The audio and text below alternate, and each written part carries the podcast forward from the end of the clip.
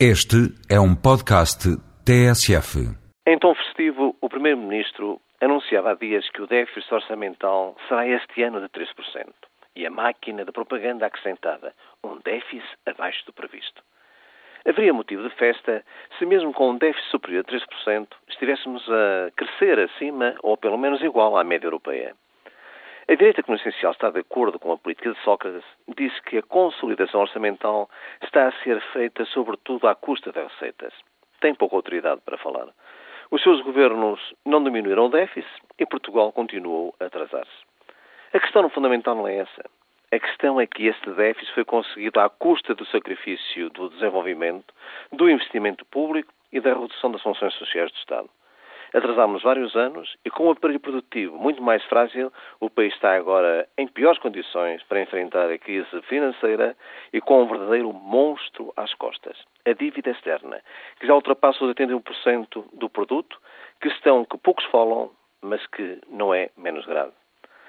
Também aqueles que, quando no governo, amarraram o país aos constrangimentos conhecidos, não têm autoridade para agora virem a proclamar de cátedra que Portugal precisa de crescer pelo menos à média europeia.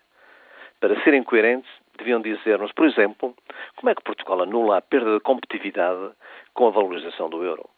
Recordo que na altura também se fez festa pelo cumprimento das exigências da adesão ao euro. Estamos no pelotão da frente, diziam. Afinal, estamos no carro vassoura do desenvolvimento e com um quinto da população na pobreza. Em relação ao próximo orçamento, a direita só vê a necessidade da redução das despesas nos salários, nas funções sociais do Estado e no investimento público, não se dando conta sequer que o bom investimento público é, só por si, impulsionador do investimento privado. E que há uma diferença, por exemplo, entre a construção de estádios de futebol às moscas e a construção de barragens hidroelétricas. O economista deputado e porta-voz do PSD para as questões orçamentais chega a afirmar o PSD exige que o governo trave a derrapagem na despesa com pessoal. Nem uma palavra sobre verdadeiras derrapagens, as de milhões nas obras públicas, que nunca cumprem o orçamentado nem os prazos. Veja-se a recente inauguração dos 4 km e tal do eixo Norte-Sul, que o Ministro das Obras Públicas garantia por escrito em novembro do ano passado que estariam concluídos em abril deste ano. Foi em outubro, apenas seis meses depois.